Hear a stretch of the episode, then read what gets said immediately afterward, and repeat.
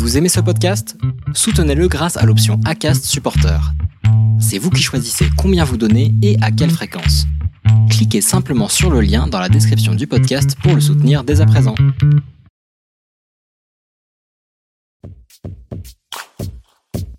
Le jour où j'ai compris que j'étais hypersensible, ou pas.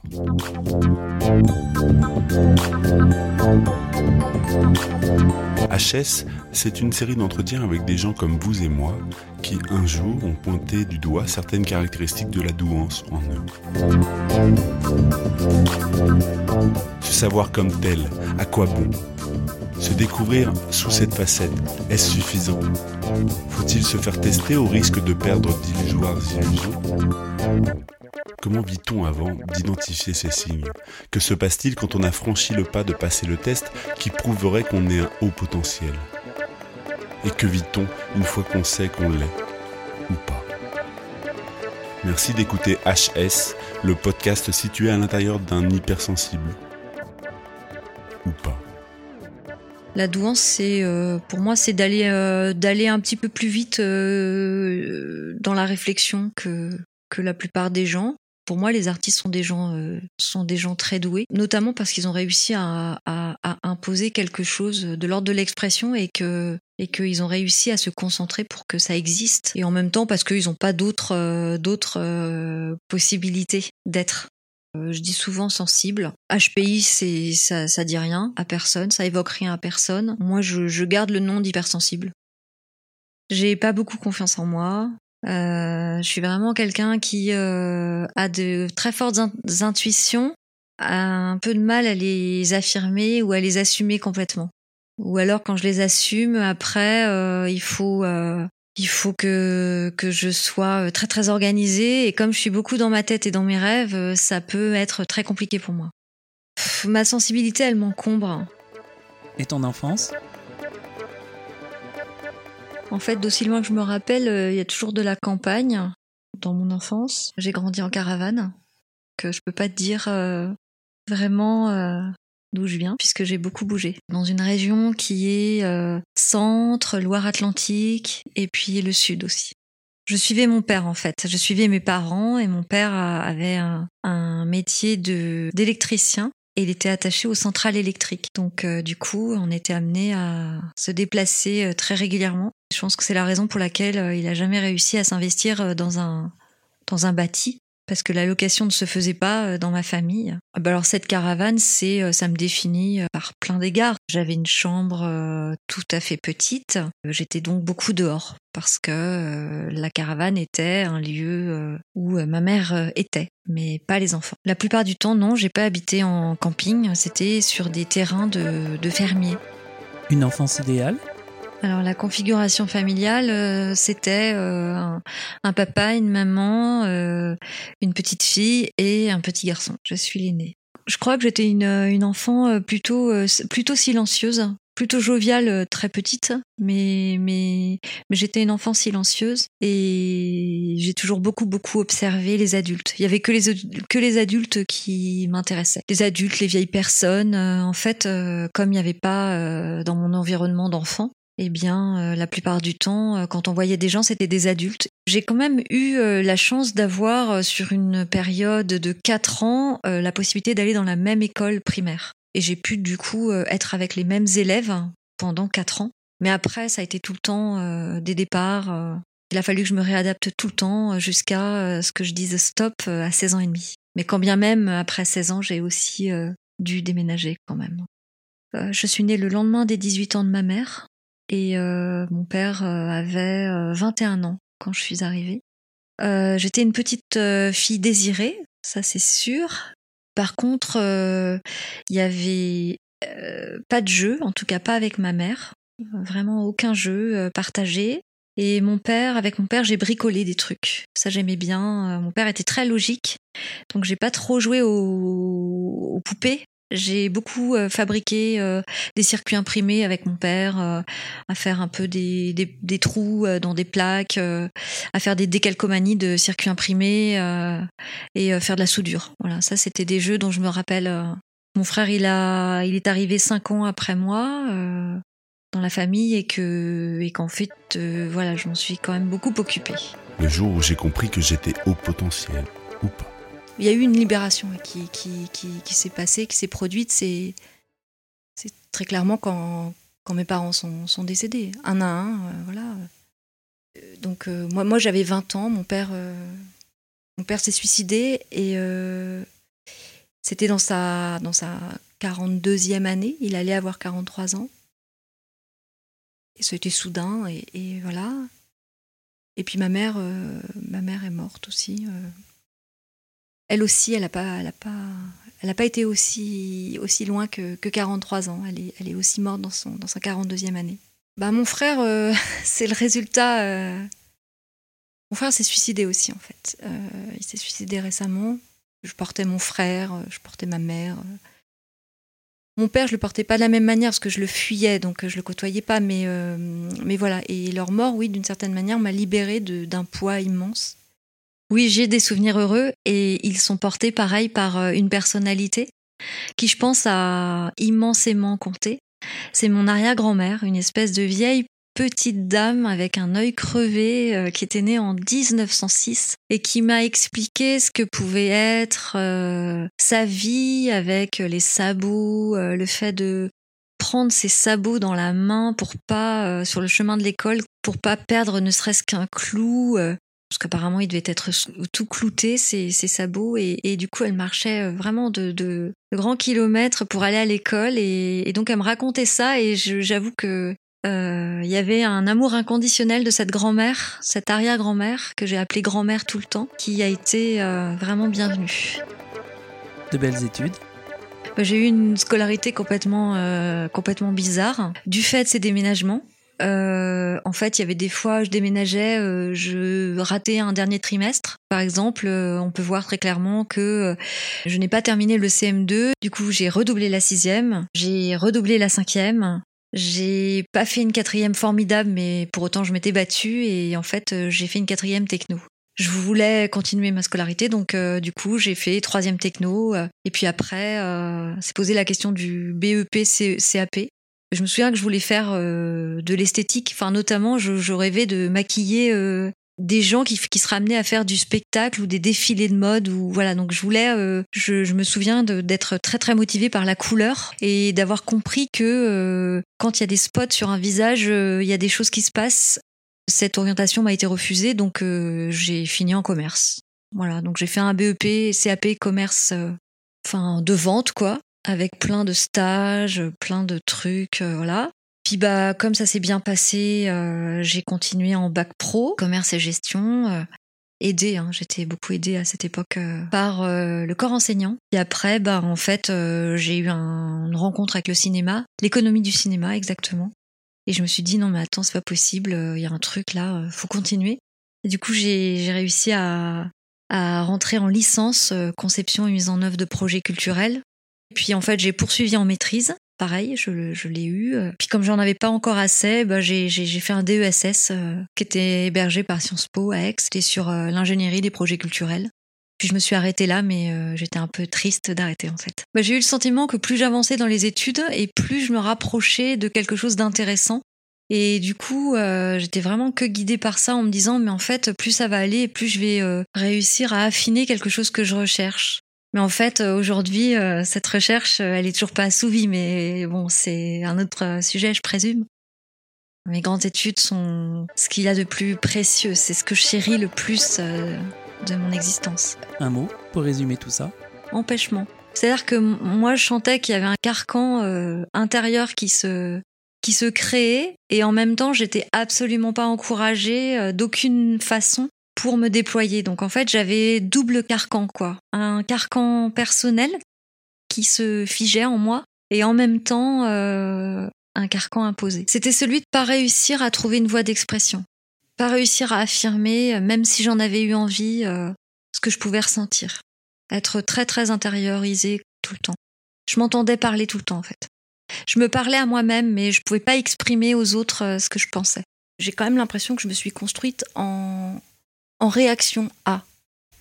Euh, très petite, je sentais bien que euh, euh, j'avais comme un truc d'un peu plus d'un, d'un, peu plus grand, c'est-à-dire d'un tout petit peu plus mature que que ce que je pouvais observer chez les autres. Et j'observais beaucoup, beaucoup, beaucoup les autres. Une espèce de, mimétisme comme ça, mais, qui partait de, de, choses très, très, très petites, jusqu'à copier un vocabulaire, des intonations, dans la démarche, dans l'allure, dans le vestimentaire, dans... Alors, je faisais avec euh, peu, hein, mais euh, je faisais quand même. L'intention, elle y était. Je voyais bien que le résultat de mes comparaisons euh, montrait à la fois quelque chose que j'avais pas et quelque chose qui était indicible, quelque chose que je ne savais pas nommer, mais, mais en tout cas, genre comme un petit supplément d'âme, quoi. mes parents, c'était comme les autres, je les observais beaucoup. J'ai beaucoup cherché à comprendre euh, pourquoi euh, il pouvait être euh, agressif, pas gentil, jugeant, peu encourageant, absent. Je, je, cherchais toujours des excuses, voilà. C'est ça. Alors, mon grand travail pour eux, c'était de leur chercher des excuses. Et ça, c'est pareil, c'était mon petit supplément d'âme. C'est comme si j'avais un petit truc euh, magique au fond de moi qui me permettait de tenir. Euh, jusqu'à. Parce que j'ai été confrontée à des, situations euh, de violence exceptionnelles. Et, et à chaque fois, je me disais, de toute façon, ça me tuera pas. Ça me tuera pas parce que j'ai quelque chose à l'intérieur de moi et ça me tuera pas, j'ai mes rêves. Ça me tuera pas, demain, je suis majeure ça me tuera pas, euh, demain je ferai comme je veux, euh, ou euh, plus tard ce sera mieux. De toute façon, ça me tuera pas, quoi. J'avais comme ça une espèce d'espoir qui me portait et, voilà, où je pourrais, en tout cas, plus subir et peut-être faire affleurer ce petit supplément d'âme. Le jour où j'ai compris que j'étais hypersensible, ou pas. En fait, euh, c'est pas moi qui, ai trouvé quoi que ce soit. C'est une personne de mon entourage euh, avec qui je m'entends très bien, qui travaille depuis pas mal de temps la question euh, de Asperger pour elle et qui m'a envoyé un bouquin.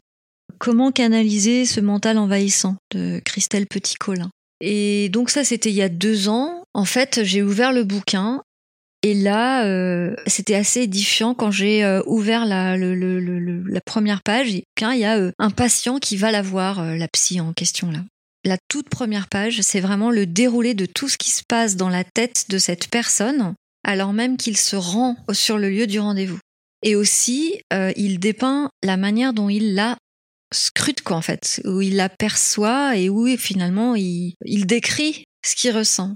Et en fait, c'était édifiant pour moi, c'était un choc parce que euh, c'était exactement euh, la manière dont euh, je pouvais ressentir les choses depuis toujours.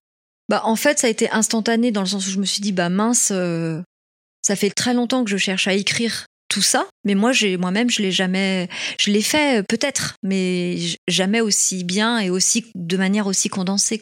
Donc ça a été immédiat quand j'ai lu le truc, je me suis dit mais en même dans le même temps, ça fait juste des années que je cherche pourquoi je me sens un peu différente. Bah, ce qui s'est passé, c'est que je me suis dit euh, ah, mais peut-être que c'est enfin la réponse à la question que je me pose depuis toujours. Je me suis toujours demandé euh, pourquoi moi euh, j'étais en vie. Pourquoi moi je faisais pas comme eux, je me bousillais pas la vie, je me suicidais pas, j'étais bien un peu maniaco-dépressif que je voyais bien, mais, j'étais voilà, je cherchais à comprendre bah, finalement pourquoi moi, en quoi, en quoi moi j'étais différente, pourquoi je suivais pas le, fil. Et en fait, euh, donc euh, j'ai dû voir un psy. Hein. et euh, ce psy là de qui, opère dans un dans un lieu assez assez connu, je lui ai soumis cette question. Je lui ai dit mais vous croyez pas que que finalement je, suis peut-être surdouée quelque part, enfin que j'ai peut-être une différence et que c'est peut-être grâce à cette différence que, que je suis toujours là? Et en fait, à l'époque, j'avais vraiment mais hyper besoin que quelqu'un me dise bah ouais, si peut-être. Et en fait, il m'a jamais dit. Donc, euh, ben, j'ai laissé tomber la piste, en fait. Et donc, bien des années plus tard, quand euh, je suis tombée sur ce bouquin, je me suis dit, mais si, alors peut-être. Et donc là, il y a quand même une petite lueur d'espoir qui est née à, ce moment-là. Si je veux bien reconnaître certains traits euh, qui, sont dans le bouquin, euh, c'est que oui, il y a, une, y a une, un sentiment d'envahissement assez permanent. Quoi. Après, je me suis dit bon, alors ok, bon, on va faire pragmatique, on va aller voir si j'en suis. Donc pendant vraiment de longues semaines, j'ai lu beaucoup de choses, beaucoup de choses sur le sujet. J'ai j'ai essayé de chercher euh, des psys qui évaluent euh, le test, euh, enfin les voilà la, la, la douance ou pas. Euh, j'ai observé qu'il y avait des groupuscules plus ou moins. J'ai les blogs m'intéressaient pas trop, mais j'en ai lu quand même un petit peu. Puis en fait, je me suis rendu compte que surtout dans les blogs, il y avait beaucoup de souffrance et que ça pouvait, enfin, ce qui pouvait être assez violent, c'était que finalement, il y avait eu aussi beaucoup d'amalgame avec la bipolarité. Parce que moi, je me suis franchement posé la question euh, quand mon frère est, décédé. Euh, finalement, euh, là, j'ai quand même touché le paroxysme sur la pensée galopante et j'ai vraiment traversé des moments où je dormais pas. En fait, j'arrivais plus. Et ça m'était jamais arrivé euh, à ce point-là. Donc en fait, je pense que c'est doublé du fait que euh, aujourd'hui j'ai des responsabilités de maman et que et que c'est très compliqué de, de tout faire en même temps. Mais euh, mais j'ai vraiment eu des symptômes d'hypomanie forts et du coup je me suis beaucoup inquiétée et et du coup, c'était aussi très pratique de pouvoir imaginer que je pouvais être bipolaire, comme ça, la question ben, s'arrêtait. C'est-à-dire que j'arrêtais de chercher J'arrêtais de chercher euh, ce qui allait pas chez moi. Euh. J'arrêtais de chercher pourquoi j'étais aussi envahie, euh, pourquoi si, si mal, quoi. Et le meilleur des résultats? Alors sur le test, donc j'ai évidemment envisagé de le faire. L'argent, c'était un problème, mais en fait, en, vrai, quand on veut faire un truc, on le fait. donc, donc voilà. Donc j'ai, j'ai, j'ai, je suis même allée jusqu'à prendre rendez-vous et puis j'ai annulé. Et puis j'ai repris rendez-vous. Et puis j'ai reannulé. Alors j'ai annulé parce que je me suis dit que euh, que si euh, ça sortait pas, euh, c'est-à-dire si le résultat à plus de 130 ne sortait pas, je serais complètement démobilisée de moi-même. J'essaye de, de d'œuvrer pour moi-même depuis très longtemps. Je pense que j'ai au moins 20 ans d'analyse derrière moi de multiples pratiques alternatives tentées. Je me dis que pour le moment, hein, je, c'est peut-être pas, c'est peut-être, c'est peut-être pas la peine euh, de me faire de la peine, quoi. Bah, je serais nulle. Ce qui m'embêterait vraiment, c'est de passer un test bête, euh, bête comme ça, plein de questions, puis hop, ça y est, salut, euh, hop, au revoir. Je pense que j'aurais envie de passer de passer un, ou deux entretiens au préalable. Et en fait ces entretiens au préalable me coûtent. Et je pense que c'est la raison pour laquelle j'arrive pas à passer le test. Voilà. C'est parce que j'ai très peur de, de moi qui m'épuise très vite. Euh, je me dis voilà euh, je vais passer un premier entretien euh, et puis après va falloir que j'y retourne et que je passe encore un autre entretien. Et j'ai vu un, nombre tellement incalculable de gens en hog dans ma vie que je voilà je, je crois que non, ça me fait très peur ce test en fait, je crois. Je pense que je vais y aller, mais je sais pas quand. Je me suis pas laissé de date. C'est comme si j'avais besoin d'avoir un peu plus confiance en moi. Un talent parmi d'autres? Je serais douée sur la tendance, c'est-à-dire quelque chose d'hyper immatériel, quelque chose euh, qui a aussi du mal à être euh, mis en forme. Je pense que je vois le vent venir. Je pense que je sais euh, trouver euh, la personne qui va bien, mettre les personnes en lien. Pour moi, c'est pas, pour moi, c'est pas quelque chose de très positif. C'est quelque chose qui me pèse parce que ça m'envahit beaucoup et que ça me fatigue beaucoup. Ça occasionne euh, un manque de recul évident, puis des parois assez peu étanches entre le personnel et le professionnel. Si je reste envahie d'une émotion le matin, je vais être, je vais la porter longtemps.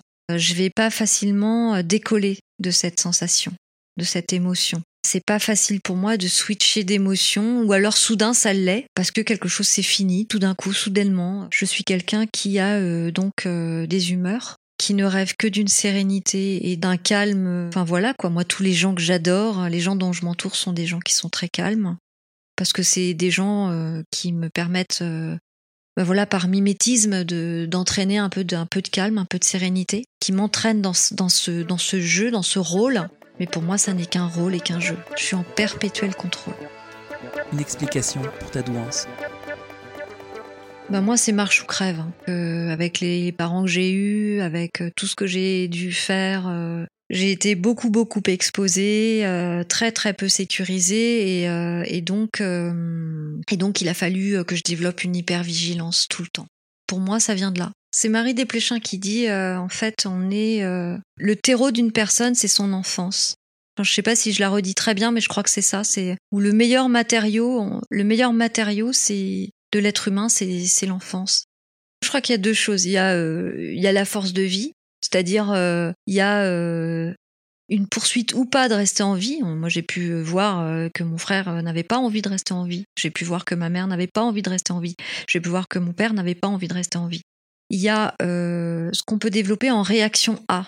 Enfin, la résilience, c'est ça en fait. La résilience, c'est ok, bah, je vais m'adapter à, et je suis un animal, et du coup, je vais faire en sorte que les connexions qui vont se déployer vont me maintenir en vie. Avant tout, il, faut l'avoir cette envie. Parce que si on l'a pas, cette envie, bah, les connexions, elles se font pas. Le jour où j'ai compris que j'étais intelligent, ou pas J'ai 43 ans, je travaille dans un groupe de presse, je suis euh, manager, et je crois avoir trouvé euh, une solution pour me réinventer. Donc je suis très contente maintenant. Après avoir passé quelques années de désert, euh, je suis plutôt contente maintenant. J'ai compris que ça serait bien que je fasse de la radio il semblerait que moi c'est le son. Je, suis euh, très très très euh, très sensible au son. Et là actuellement, je suis en train de concrétiser un petit peu un bout de rêve avec la radio notamment.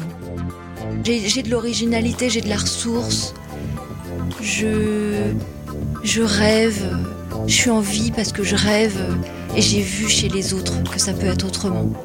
C'est ça qui m'a tenu euh, vraiment le truc quoi. J'ai vu que chez les autres c'était possible. Merci d'écouter HS, le podcast situé à l'intérieur d'un hypersensible. Ou pas.